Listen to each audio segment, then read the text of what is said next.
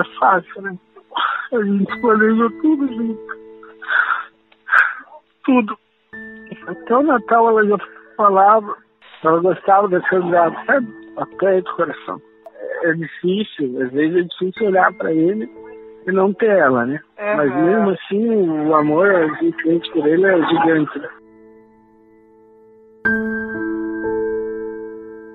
Este é Rafael Grassi, pai de Brian, de oito meses. A esposa dele, Carla Tchaikovsky, de 30 anos, foi vítima da Covid-19.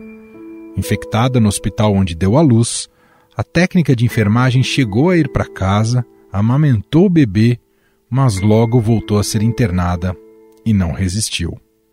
Carla é uma das 506 mulheres gestantes ou puérperas vítimas da Covid-19 no Brasil desde o início da pandemia.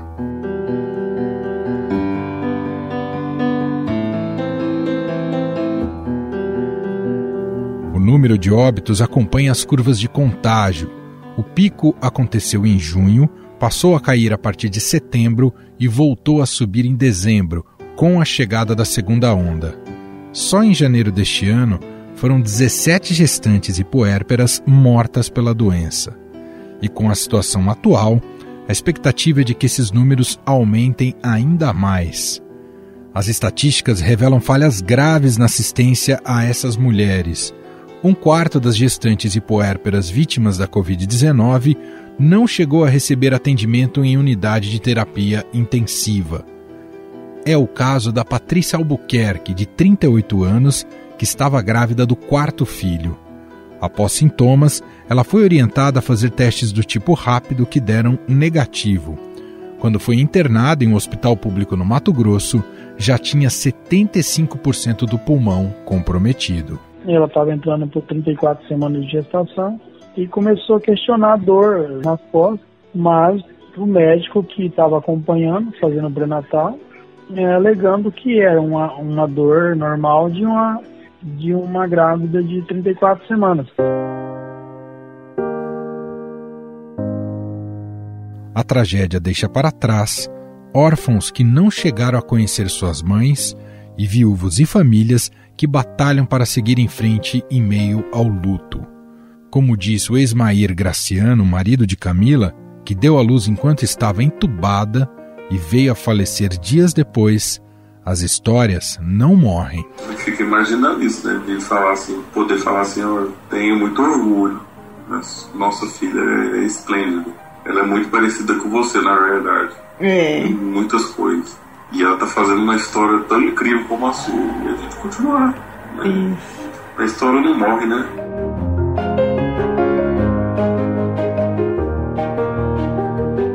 A repórter do Estadão Júlia Marques conversou com alguns desses viúvos. No episódio de hoje, a própria Júlia conta mais sobre esses relatos e sobre o que essa tragédia revela do Brasil em meio à pandemia.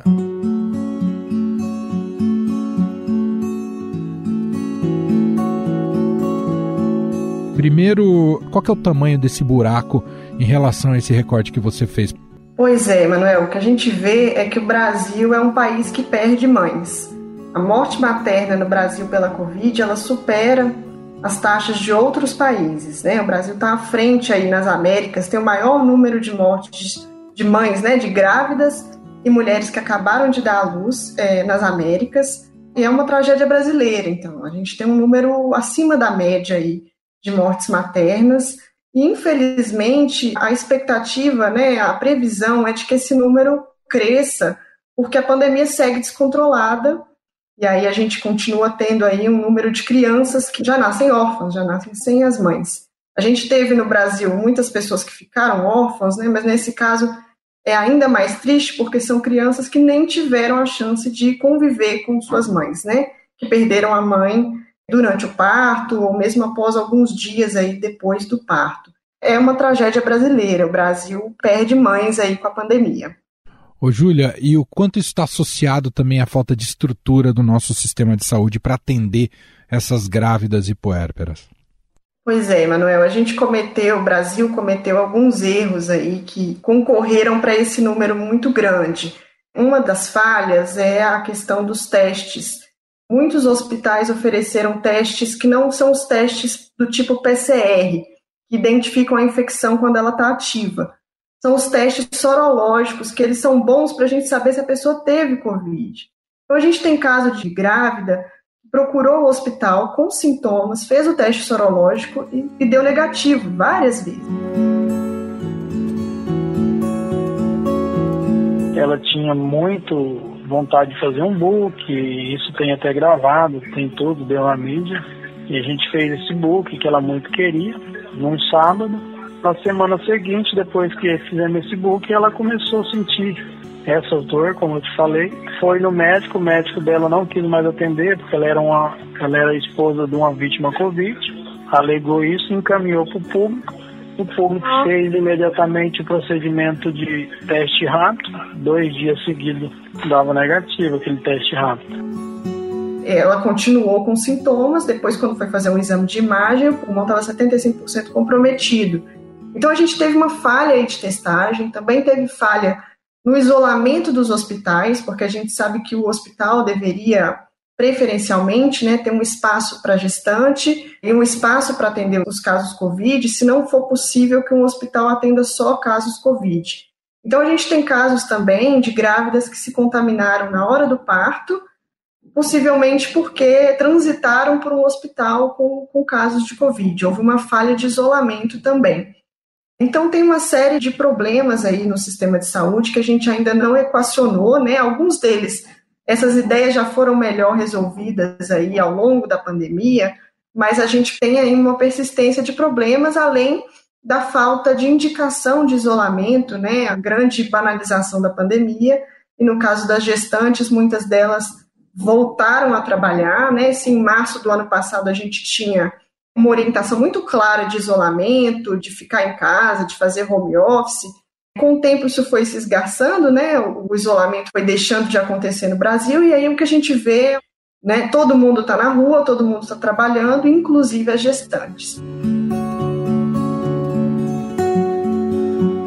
Nos últimos meses de gestação dela, é, eu fui diagnosticado com esse vírus de repente, é, logo no início da pandemia. Fiz o procedimento que qual pediam né, e pedem aí no, no protocolo, mas a gente não sabe falar assim, de onde que veio, se foi de fábrica, se foi de contato da rua pessoal, mas a gente não saía, meu negócio era sempre trabalho e quando saía era para acompanhar ela no pré-natal, né? E aí, né, no caso delas, a infecção pode ser mais grave, pode levar, infelizmente, à morte dessa mulher. E na hora de encontrar esses personagens, com quem que você conversou? Todos os personagens são viúvos, são pais que agora vão ter que encarar essa jornada de educar esses filhos sozinhos, é isso? Exato. Eu conversei com quatro viúvos, né, homens que perderam as suas esposas, as suas mulheres, mas os bebês nasceram passaram por algumas dificuldades também, alguns bebês ficaram, chegaram a ficar em UTI, mas nasceram, se recuperaram, estão bem. Então são homens que estão com essa missão muito dolorosa, né, de cuidar dessas crianças sem ter a presença da esposa, da mulher por perto. Inclusive eles têm um relato de que a presença da criança é aquela coisa dúbia, né, um paradoxo, porque ao mesmo tempo que traz uma imagem feliz, né, de alegria, sempre recupera aquela imagem da mãe que se foi, que gostaria de estar ali criando, né, aquela criança junto com o pai.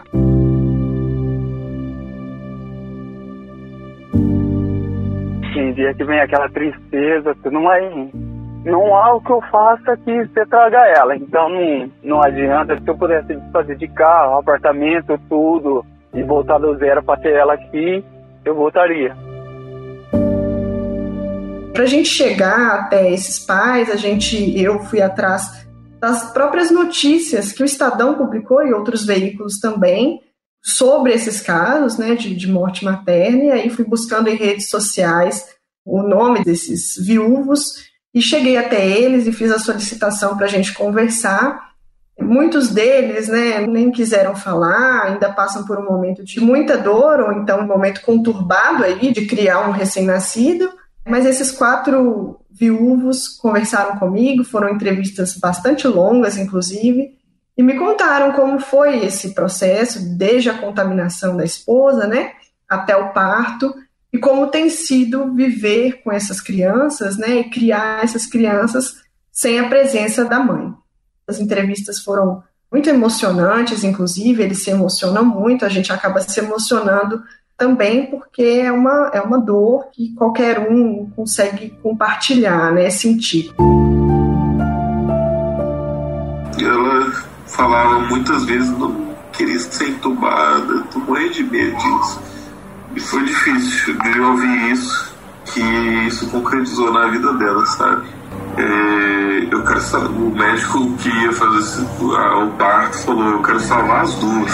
A gente tá trabalhando para salvar as duas. Eles abrem a porta, minha filha sai linda lá, chorando forte. Nossa. Falando assim, abre a asa que a princesinha vai estar tá passando, aquela coisa mais, mais linda do mundo, sabe? E, e eu perdi as pernas, eu perdi a força, chorava.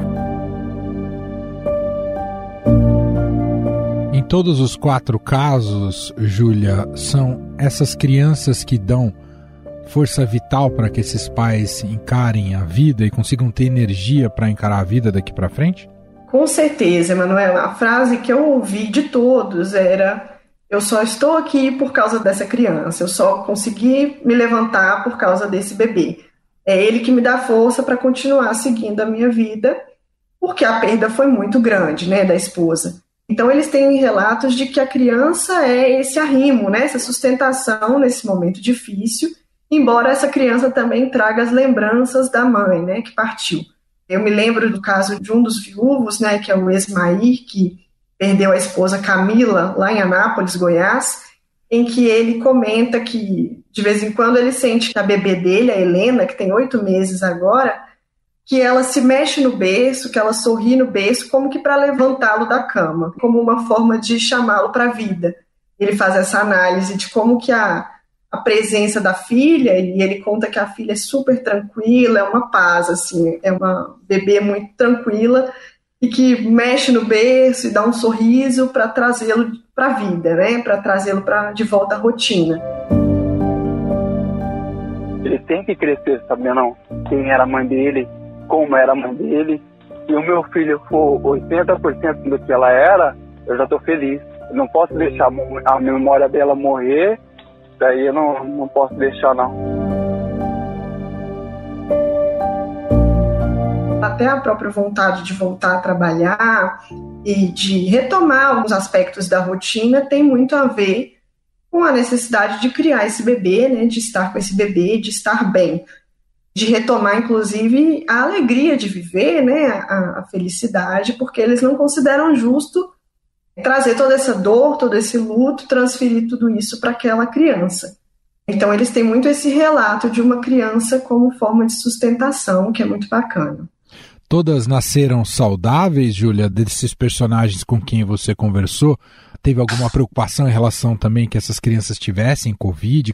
Se sabe muito pouco né, sobre a transmissão vertical, né? Até agora que se sabe é que não há, ou se há, é muito reduzido. Como é que estão essas crianças? Essa é uma preocupação, Emanuel. Esses pais, inclusive, relatam um certo estado de alerta, né? Porque a gente, inclusive, não sabe os efeitos a longo prazo, né?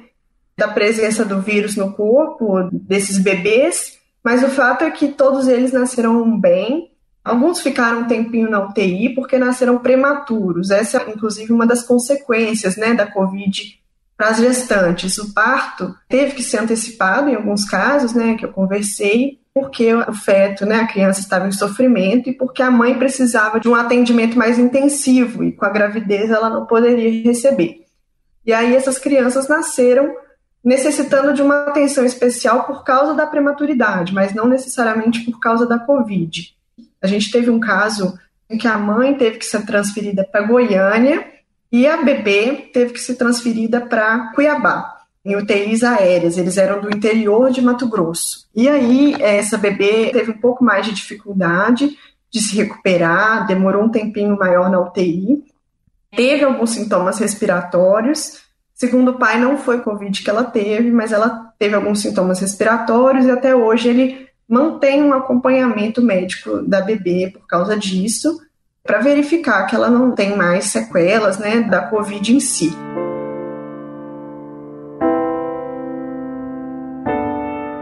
Eu sozinho não ia conseguir, não entendi de criança era ela. Sei trocar fralda, essas coisas, mas é o básico, né? Criança precisa de mais que isso, né? Minha mãe tá me ajudando daí. Esses pais, esses viúvos, Júlia, eles acompanham as notícias da Covid, eles têm, digamos, uma revolta extra em relação a como o Brasil tem lidado com a pandemia? Emanuel, eu fiz essa pergunta para todos eles e a resposta é que eles se afastaram das notícias. Muitos deles têm um relato de que, quando começa a passar na televisão alguma coisa relacionada à Covid, eles deixam de assistir, eles desligam. E muitos deles têm um relato também de que, quando vem alguém falando, minimizando a doença, falando que é só uma gripezinha, de que eles falam, poxa, olha para minha história, eu perdi a minha esposa, né? Quem fala que é só uma gripezinha, quem fala que é uma doença banal, não viveu o que eu vivi.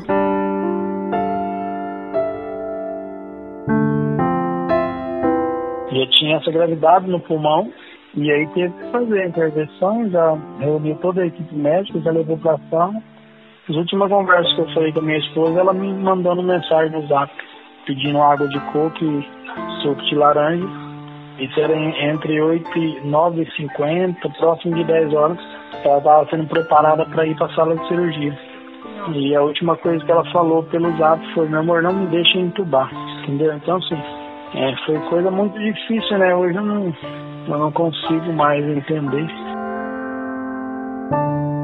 Só vivendo na pele é que a gente consegue dar a dimensão da doença, né? Entender a gravidade dela.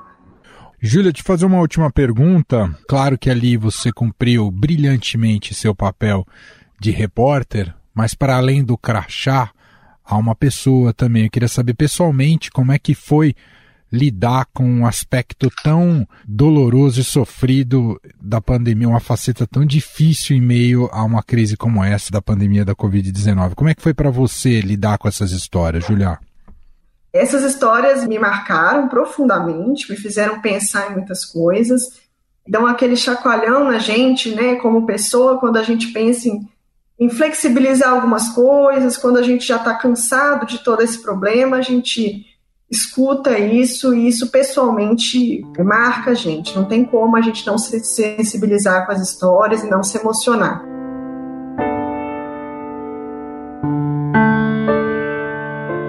falei com ela, era umas, umas quatro e meia. Ela me pediu pra. Ela mandou mensagem, falar por vídeo, ela queria que eu acalmasse ela, que eles iam entubar ela. E ela, como ia trabalhar, nem fala, sabe, né? Que geralmente entubar é caminho sem volta, né? E aí entubaram ela, quatro e meia. Quando foi sete e meia da noite, me ligaram que ela tinha falecido. Ela fez uma parada cardíaca e não conseguiu reanimar ela. Para mim foi uma experiência dolorosa fazer essas entrevistas. Eles choraram e eu chorei junto, não tem jeito. É muito emocionante, né? O relato é muito triste e ficou para mim a marca de como a gente, até mesmo como repórter, né? Como a gente tem tanta é, lida com tantos números, né? Com tantos gráficos, muitas vezes a gente pode esquecer que por trás aí dos 250 mil mortos tem pessoas, né? Tem o amor da vida de alguém tá ali. Me lembro de um dos viúvos que comentou: se eu puder colaborar com essa reportagem, eu quero mostrar para as pessoas, se os números não estão impressionando as pessoas, eu quero contar a minha história para ver se isso sensibiliza alguém. E como repórter, né, como profissional, eu acho que a gente também tem que se colocar à disposição de ouvir essas histórias para que a gente traga mais humanidade a essa pandemia, né? Para que a gente não fique refém dos gráficos, das médias móveis, isso daí, claro, é importante para orientar as políticas e até a nossa própria cobertura, mas aí de trás, né, de cada um desses números, existem pessoas que se foram e que estão trazendo um luto imenso para quem ficou. Júlia, te agradeço demais e parabéns pelo belíssimo trabalho, viu, Júlia? Obrigada, Emanuel. Muito obrigada pela oportunidade de falar sobre isso aqui. Vamos continuar aí atentos, né, e de olho nas notícias e nas informações sobre a pandemia no Brasil. Um abraço.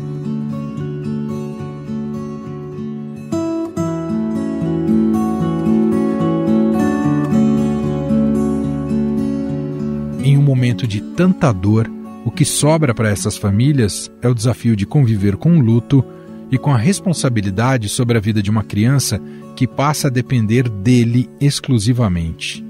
Para comentar as particularidades deste contexto tão delicado, convidamos a psicóloga especializada em luto, Juliana Guimarães.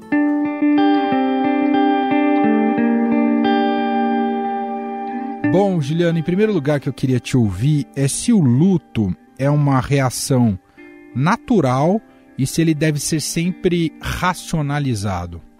Então, Emanuel, todas as vezes em que a gente fala de luto, a gente está falando de uma reação que a gente tem, de uma experiência, de um processo que a gente vive após perder alguém ou algo que seja muito significativo, que tenha amor, que seja um vínculo importante que a gente tem. Então, pensando nisso, é sim algo natural, é sim algo esperado de se viver, faz parte deste processo da vida e na vida a gente tem muitas perdas significativas, mas eu diria que muito mais do que racionalizado, esse luto precisa ser sentido, ele precisa ser vivido. É claro que a gente vai pensar sobre as questões que envolvem o luto. É claro que a gente vai trabalhar algumas dessas questões, mas sentir este luto e viver este processo é muito importante. Eu sei que a senhora não conhece a fundo esses casos que a gente apresentou aqui, mas o que, que a senhora diria, de maneira geral, para situações como essa, em que há o luto, há a perda, e ali uma perda fundamental, perda materna da mãe, mas ao mesmo tempo esses viúvos que têm uma criança, bebês, que agora eles precisam educá-las e cuidar delas. Como é lidar com esse diapasão, né? De um lado uma perda muito grande e de outro lado uma vida eu acho que deve ser uma das experiências mais ambivalentes e mais dicotômicas que uma pessoa pode viver porque ela está literalmente diante da vida e da morte. Ela está tendo que, ao mesmo tempo, encarar essas duas facetas da vida que são tão opostas, mas que ao mesmo tempo são tão complementares. Então é uma situação, é um contexto extremamente desafiador, porque por um lado, esses homens, eles estão vivendo dores extremamente profundas extremamente delicadas e que, analisando todo o contexto, a gente pode falar de um momento em que existem muitos fatores de risco, né, muitas questões que não favorecem a elaboração desse luto. E aí eu queria só fazer um parêntese aqui, só para contar um pouco que claro. o processo de elaboração de luto, ele é um processo em que a gente tem o grande desafio de renascer e de se reencontrar neste mundo sem aquela pessoa ou sem aquilo que é tão importante para a gente. É um processo extremamente complexo que demanda tempo, que demanda investimento e que provoca uma série de sensações e de experiências muito difíceis. E esses homens, eles estão vivendo isso em um momento em que a gente já está com uma série de fatores que não são fatores que colaboram, que favorecem eles nesse processo de renascimento desse luto, né? nesse processo de elaboração, de cicatrização dessa ferida. E ao mesmo tempo, eles se veem diante de uma necessidade, algo que não pode esperar, porque tem um bebê que também demanda energia, que, que precisa deles mais do que nunca, como nunca precisou, pela falta, inclusive, dessa figura materna, e que muitas vezes vai pedir destes homens, vai pedir dessas pessoas uma energia e uma disponibilidade que talvez nesse momento eles não tenham para dar por conta do sofrimento muito profundo que eles estão vivendo pela perda da sua parceira. É um momento muito delicado, de dores muito profundas, de dicotomias muito profundas, porque eu fico pensando, inclusive no ponto de vista da vinculação deles com esses bebês, como deve ser difícil, porque afinal de contas esses bebês eles são ali a lembrança mais concreta e mais fiel da dor mais profunda que eles estão vivendo agora.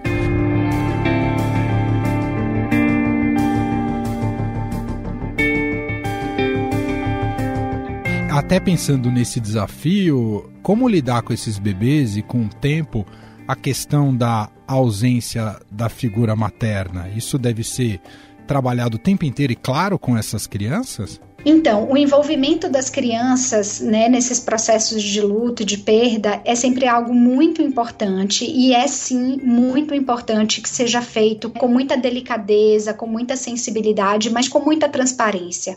É importante que essas crianças saibam que elas perderam as mães, que elas tenham o direito de poder honrar a memória dessa mãe e que conheçam na medida em que for possível, da forma como for possível, através de histórias, de lembranças, de fotografias.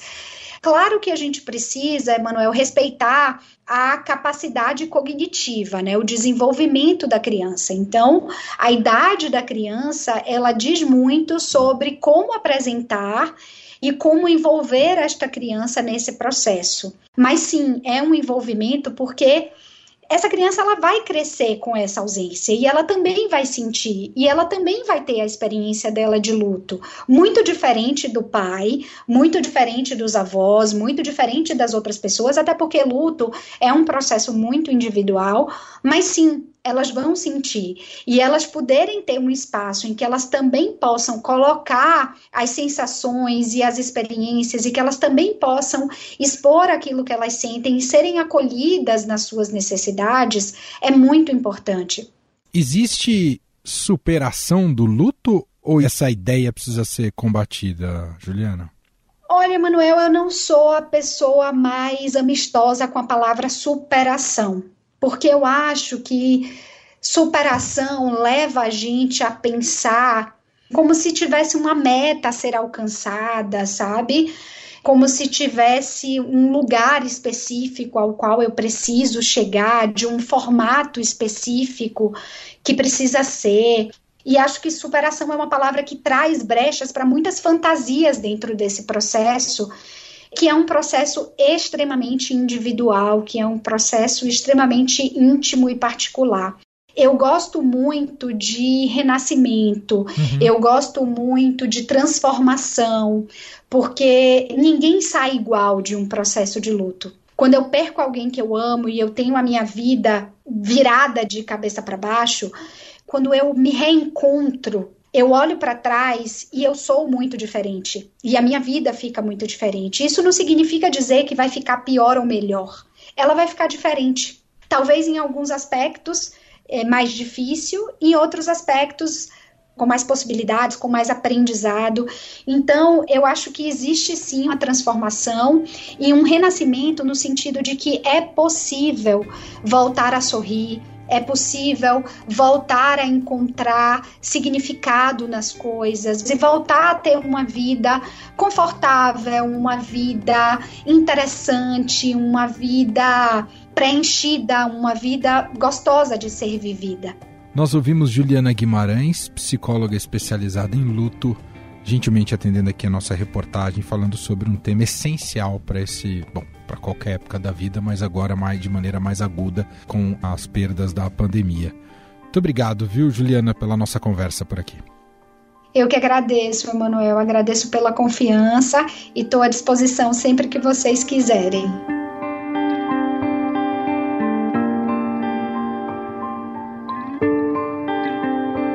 Estadão Notícias. Novos rumos. Como a pandemia mexeu com hábitos e comportamentos.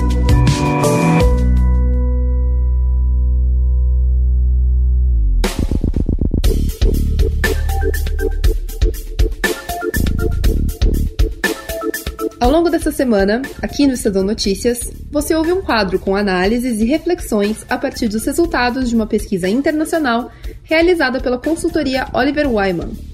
Ela foi feita com cerca de 4 mil pessoas aqui no Brasil e capta as mudanças no comportamento cotidiano dos brasileiros depois que o primeiro caso de coronavírus foi identificado aqui no país. Esse levantamento faz parte de um estudo inédito feito com mais de 40 mil pessoas em todo o mundo. Serão cinco capítulos ao longo desta semana e mais um episódio especial que vai ao ar no próximo domingo.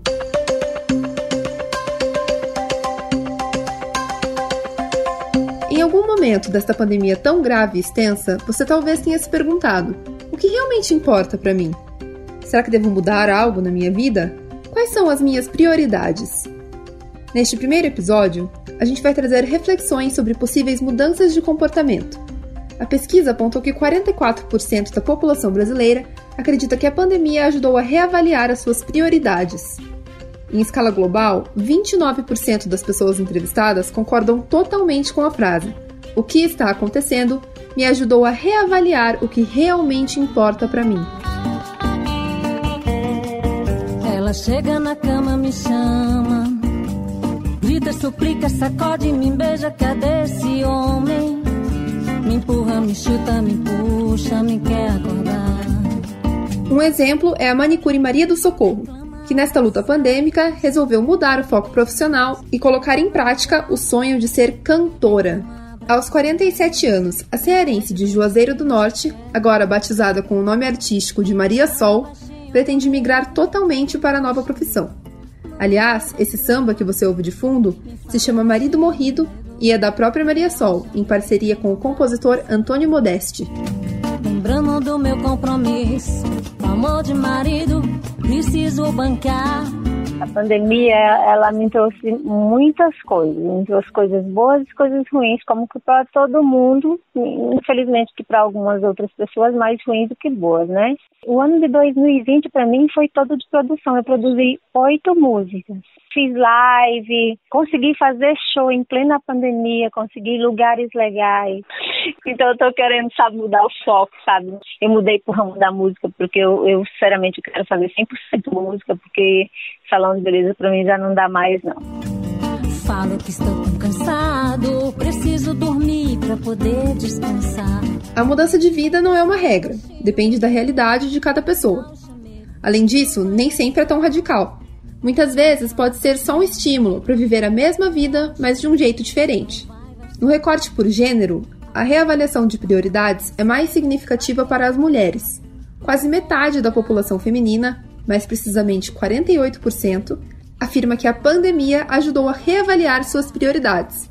No caso dos homens, esse número gira em torno dos 40%. Para o psicanalista Christian Dunker, professor do Instituto de Psicologia da USP, a reavaliação de prioridades muda muito quando estamos diante de uma pandemia. A mudança de prioridades trazida pela pandemia acho que tem é, uma, uma grande relação assim com a ideia de buscar um reequilíbrio da equação, né? Quer dizer, uma, uma descoberta de que nós estávamos nos orientando por muitas ilusões. Não quer dizer que agora vamos tomar pé com a realidade mas que as coisas que a gente realmente dá valor, que a gente realmente quer, que a gente realmente defende, elas, elas se mostram nos momentos agudos, nos momentos de vacas magras, nos momentos de aflição, nos momentos em que a gente é confrontado com as verdadeiras questões da vida. Né? Quando a, a vida caminha assim para um estado de harmonia, de crescimento, a gente, desde os, os antigos, a gente tende ao que? A se dissipar, né? A gente tende a se distribuir, a gente tende a aumentar o nível de complexidade do, da nossa própria vida e, portanto, a perder o que, que é que tem mais importância e o que, que tem menos importância.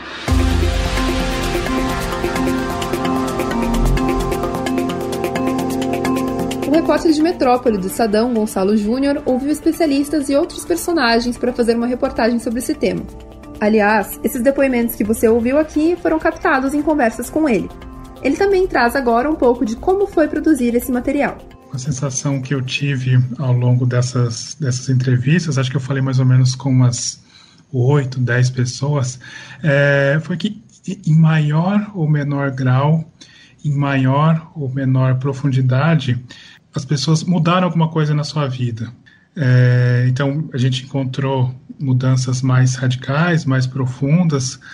Então, o que deu para perceber é que é, esse momento de, de pandemia foi uma espécie de, não diria gatilho, mas um impulso, uma, um, um empurrão para que as pessoas primeiro pensassem sobre o que estão fazendo na sua vida e aí decidissem mudar alguma coisa de maneira maior, mais ou menos profunda. No site do Estadão você tem a matéria completa sobre o tema. Amanhã, no segundo capítulo da série especial, vamos falar sobre saúde mental. O que mudou neste ano de pandemia? Você se sente mais ansioso? Mais estressado? Vamos tentar responder essas perguntas no capítulo de amanhã. Não perca!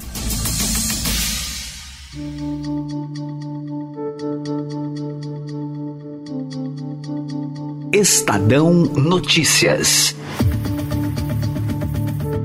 E este foi o Estadão Notícias de hoje, segunda-feira, 1 de março de 2021. A apresentação foi minha, Manuel Bonfim. Na produção e edição, Bárbara Rubira, Gustavo Lopes e Ana Paula Niederauer. Colaborou Eric Matheus Neri. E a montagem é de Carlos Amaral. Diretor de jornalismo do Grupo Estado, João Fábio Caminoto. Mande seu comentário e sugestão para a gente no e-mail podcast@estadão.com. Um abraço para você, uma boa semana e até mais.